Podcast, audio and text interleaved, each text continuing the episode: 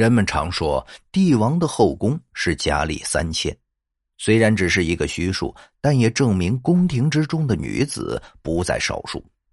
运气好的可能为嫔封妃，运气差的不仅得不到皇上的宠爱，还会因为分位的关系被其他妃嫔所排挤欺负。然而，在乾隆时期，有位妃子已经七十八岁高龄，却还受到乾隆的召见，这又是为何呢？要知道，近些年来，乾隆又得到一个“渣渣龙”的称号，这位妃嫔的魅力就有如此大吗？这位妃子便是乾隆的余妃，她更广为人知的身份是五阿哥永琪的生母。然而，她在宫廷的待遇可并不那么美好。在乾隆还是弘历的时候，余妃便已经是他府中的格格之一，可谓是很有资历的一位。然而，当乾隆登基之后，他也不过是被封为常在，在宫中妃子的等级中排倒数第二。从皇子开始陪伴着乾隆的余妃入宫之后，分位还如此低，主要是因为两个原因。首先便是余妃的出身并不好，与显赫的富察皇后不同，余妃的父亲额尔吉图只是一个员外郎。没有强势的家族支撑，乾隆对其的宠爱便不必考虑背后势力的调和，因而于妃即使是很早便待在乾隆身边，也无法让乾隆格外开恩。另一个原因便是鹰燕环绕在乾隆身边，于妃的容貌也非常一般。不仅如此，她也没有特别的心思和手段，整个人都比较老实。这样的人在皇宫之中自然讨不到好处。因此，不仅乾隆登基之时，他只是一个常在，在之后的岁月里，位分也没有发生多大的变化。而于妃之所以能走向妃子的地位，全靠我们所熟知的“母凭子贵”一词。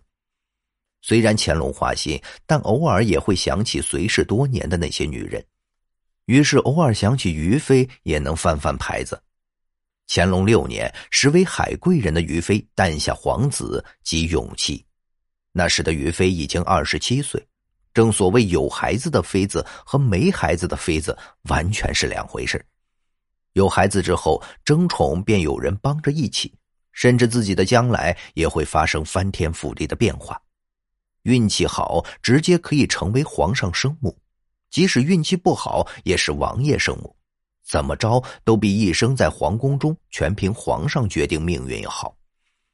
生下永琪不过几天，于妃便迎来了自己的第一次晋升之路，被封为于嫔。于妃本就老实本分，因此教导孩子更为尽心尽力，这也让永琪在众多皇子之中越发出众。永琪四岁那年，于妃从于嫔正式被封为妃，并且在下半年举行了册封典礼。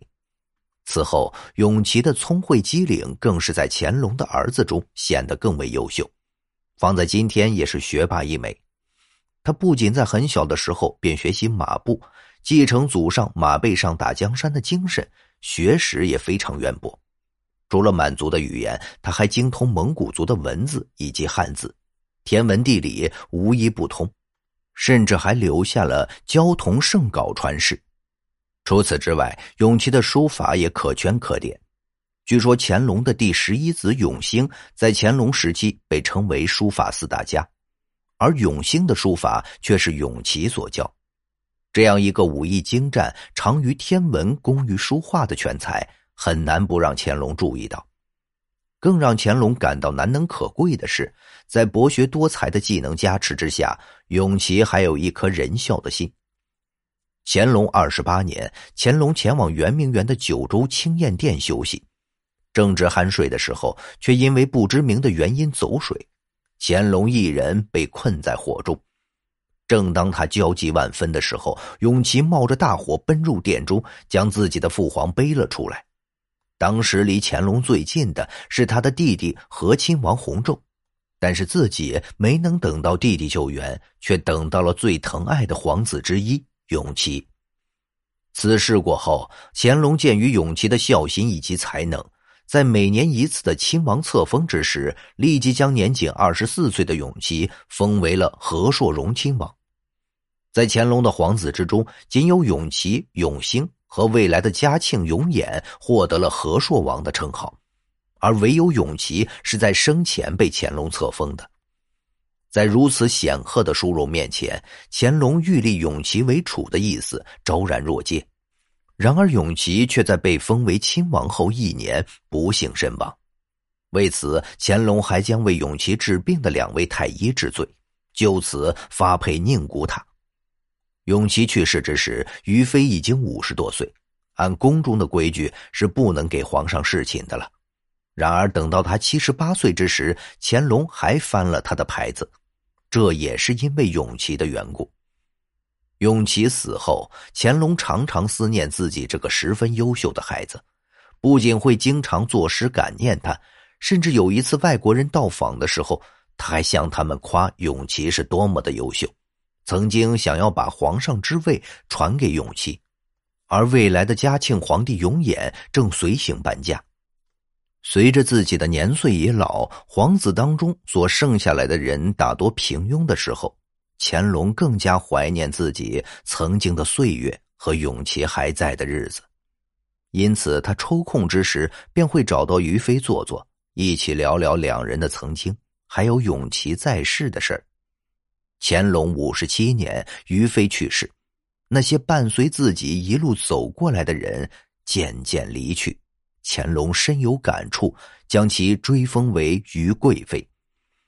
于妃老年得乾隆召见，自然不是宠幸。作为一个从阿哥之时便陪着乾隆的女人，于妃与乾隆之间更是长久以来的陪伴。几乎看遍了整个人生，恰好有人与自己一同回忆感慨罢了。纵是九五之尊，也敌不过岁月侵蚀过后的。回忆之苦。